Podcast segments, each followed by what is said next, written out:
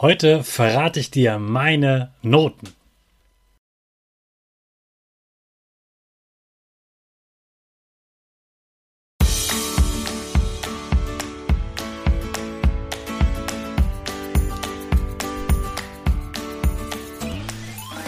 Ich wünsche dir einen wunderschönen guten Mega Morgen. Hier ist wieder Rocket, dein Podcast für Gewinnerkinder. Mit mir, Hannes Karnes und du auch.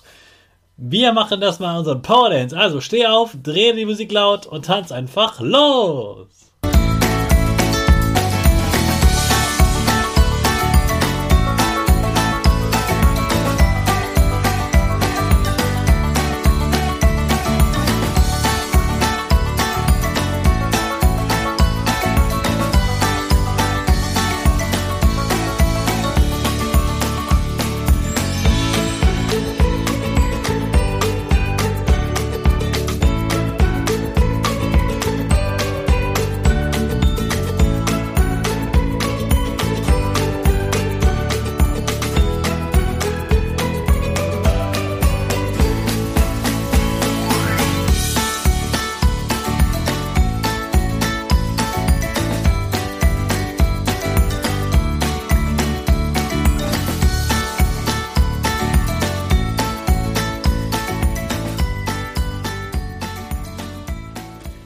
Super, dass du heute wieder mitgetanzt hast. Jetzt bist du richtig wach und bereit für den neuen Tag.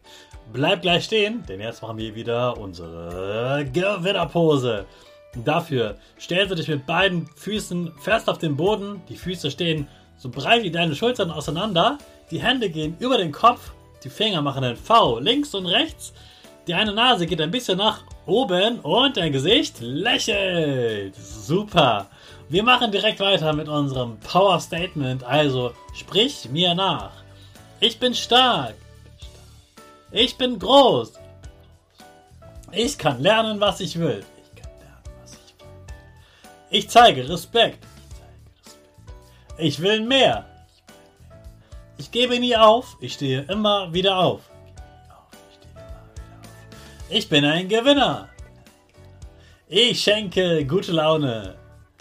Chaka, super mega mäßig. Ich bin stolz auf dich, dass du auch heute wieder diesen Podcast hörst. Gib deinen Schüchtern oder dir selbst jetzt ein High Five. Heute verrate ich dir meine Noten. Es geht um mein Zeugnis und was das mit dir zu tun hat. Denn meine Kinder in der Schule fragen mich oft, was hast du eigentlich für Noten gehabt? Hattest du schon mal eine 3? Ja. Hattest du schon mal eine 1? Ja.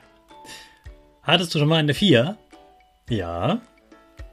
Hattest du schon mal eine 5? Ja. Hattest du schon mal eine 6?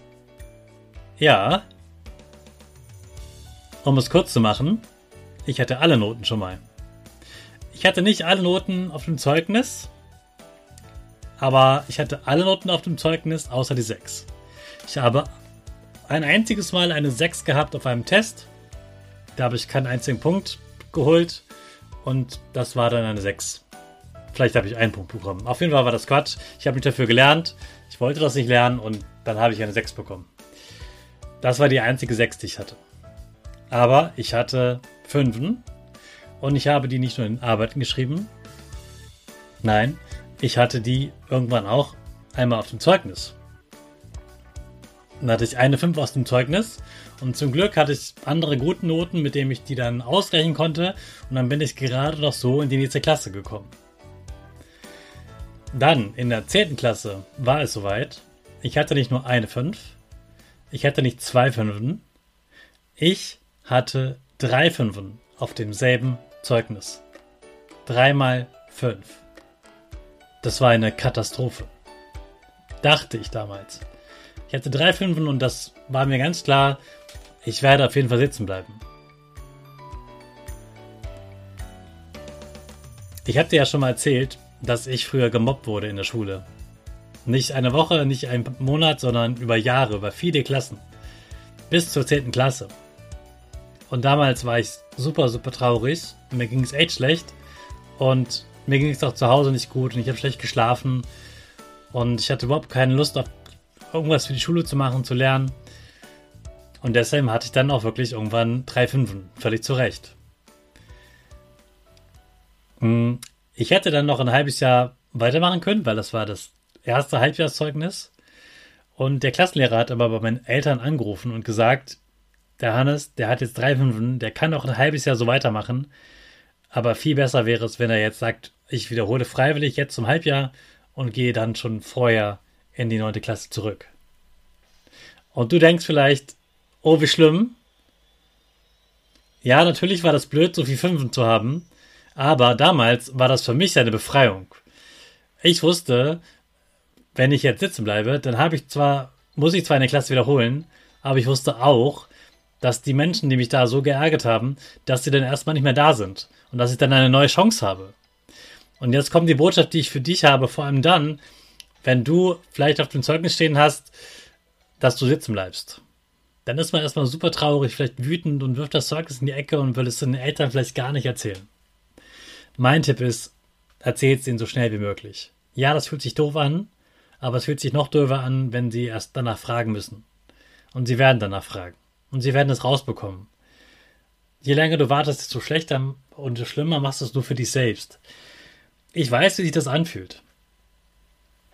Und das war natürlich ein sehr trauriges Gefühl. Aber das ist nicht das Ende der Welt. Das ist nicht das Ende des Lebens. Da ist noch ganz viel, was du lernen kannst. Und du fliegst nicht gleich von der Schule. Nein. Das heißt am Ende einfach nur, du hast die Chance, die Sachen nochmal zu lernen. Ja, ein Jahr später wirst du sie dann insgesamt gelernt haben, aber das ist nicht so schlimm. Manche Kinder brauchen einfach mehr Zeit. Manche Kinder sind auch zu faul, wie ich damals zum Beispiel. Und mir hat das richtig gut getan, diese Klasse zu wiederholen. Erst dadurch hatte ich die Chance, die Sachen zu wiederholen, die Themen zu wiederholen und bessere Noten zu bekommen, weil ich dann auch gesagt habe, okay, neue Chance, jetzt lerne ich, jetzt mache ich wieder Hausaufgaben, jetzt übe ich für die Arbeiten, ich nehme das jetzt ernst und ich mache das nur für mich.